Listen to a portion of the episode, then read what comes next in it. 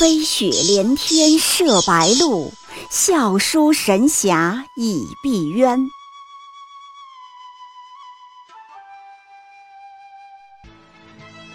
如果说古龙的小说像冰水，越喝越觉得心寒，写透了人情凉薄，那么金庸的小说就像烈酒，起初苦涩艰深，入口醇厚，回味无穷。喜马拉雅主播小昭在海边将陪您一起每天十分钟细细品读金庸，欢迎您的关注与订阅。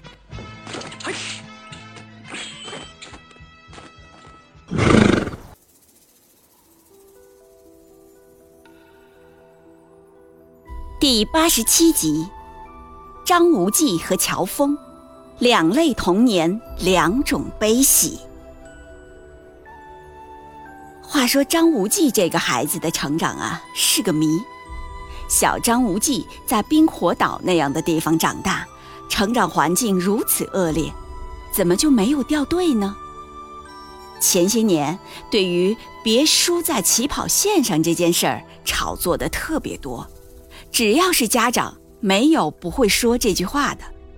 现在教育政策调整了，各方面压力变小了。但其实孩子们之间的竞争也是丝毫没有少的，该拼的还是在拼。张无忌呢，看似是最应该输在起跑线上的人，生在冰火岛，除了一个生态好、离家左转就能碰见海豹，其他的教育成长环境呀，可以说不能够再恶劣了。幼儿园、教辅机构之类的一切社会教育设施，通通都没有；一切正常孩子的成长环境，也通通都没有。然而，这个孩子浑浑噩噩长了十年，愣是没有掉队。拉回中原，不管人品、本领、眼光、格局，都很优秀。江湖上的那些富二代、武二代们，诸如朱九真、魏碧、宋青书之流，倘若放在同年龄来比，没一个赶得上流落海外的土娃张无忌。朱九真养的那个恶犬上来咬人，小张无忌一掌就打趴下了。想欺负野孩子，想多了吧你？怎么做到的？想来想去，可能就只有一个原因：爹妈。小张无忌成长的物质环境固然极度贫瘠，但是架不住人文环境极其丰富。他的爹妈都极度优秀，当然了，还有他干爹张翠山、殷素素、谢逊，都是文武全才。还都是江湖大厂的接班人，亲爹是武当派主义的接班人，干爹是明教杨顶天选定的接班人，亲妈殷素素则不必说，天生就是天鹰教接班人。虽然流落荒岛，一切社会资源都断绝了，但是父母的智商、见识、本领都在。张无忌五岁学武功，是武当派的扎根基心法；八岁跟着谢逊学武术，是高明异常的绝学；九岁的时候啊，就学转换穴道，冲解被封穴道之术。书上有一幕是这么写的：谢逊扎结木牌之际。总是要无忌站在身边盘问查考他所学武功，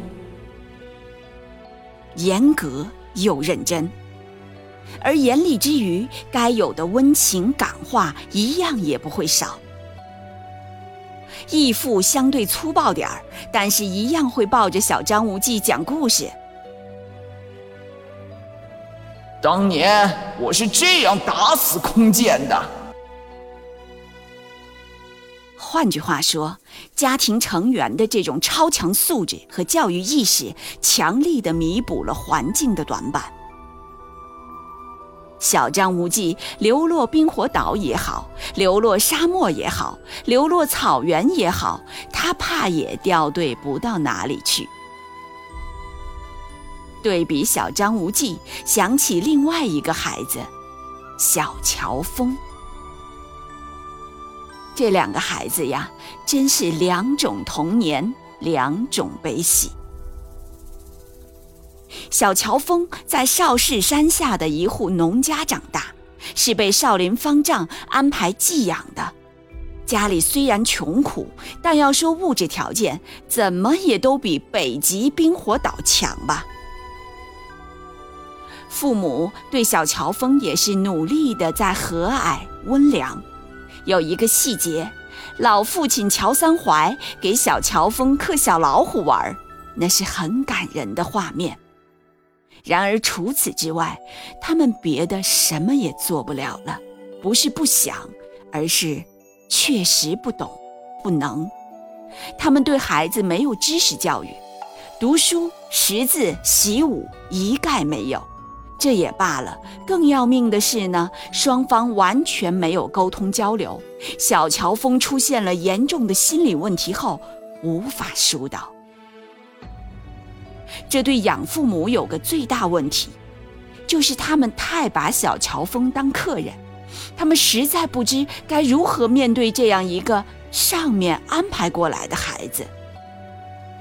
乔峰回忆，父亲从来对自己都是过分的客气，不打不骂不责。母亲有一次疑心他偷了家里的钱，正欲教育，父亲就喝道。妇道人家，大惊小怪。小乔峰的成长环境其实是极不正常的，所以后来便发生了一件特别恐怖的事件：七岁的小乔峰用刀捅死了一个医生。这个医生拒绝给乔峰的父亲治病，因为嫌弃钱少路远。倘若换作是小张无忌。绝不会做这样的事情，但小乔峰就会。一个六七岁的孩子，遇到委屈、困难、心事，却无法和父母倾诉交流，就以这样极端的方式爆发了。这个孩子成长的人文环境是极其荒芜的，他后来回忆起童年，记忆总是非常灰暗、消沉。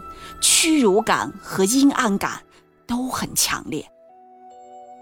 倘若不是后来少林有所安排，让他接受玄苦大师的培养，回归了正轨，洗掉了童年阴影，天知道小乔峰会成长成什么样子的人。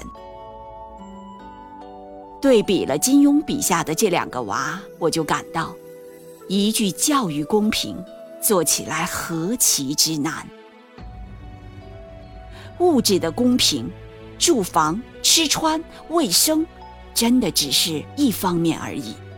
另一方面是孩子从落生就伴随着他的知识环境、人文环境，这其实才是影响孩子一生的东西。当年小张无忌离开冰火岛时，谢逊说：“无忌胸襟宽广，圆通随和。”这就是从小就已经被灼上的人生底色，所以后来张无忌尽管也诸多磨难，可不同于乔峰，他很少会消沉走极端。双方的家庭确实也都尽力了。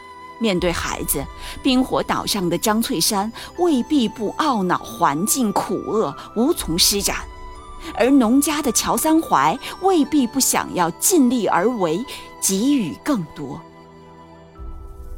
可是，有的孩子生来就在桃花岛，然而后者的尽力可为却赶不上前者的无米之炊，这就是活生生的现实。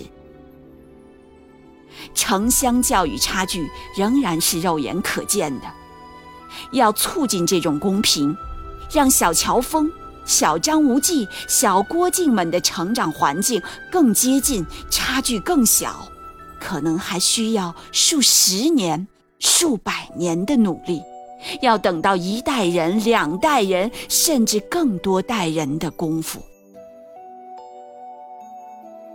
小昭今天陪你读金庸，是让我们一起来看一看，在金庸先生笔下的两种不同童年环境造就的人生。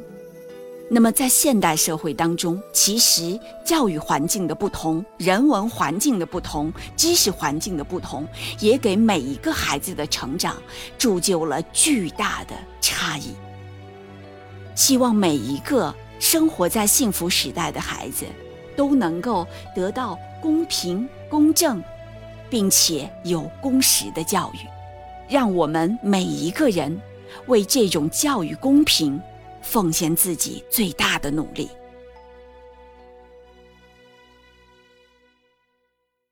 喜马拉雅主播小昭在海边将陪您一起每天十分钟细细品读金庸，欢迎您的关注与订阅。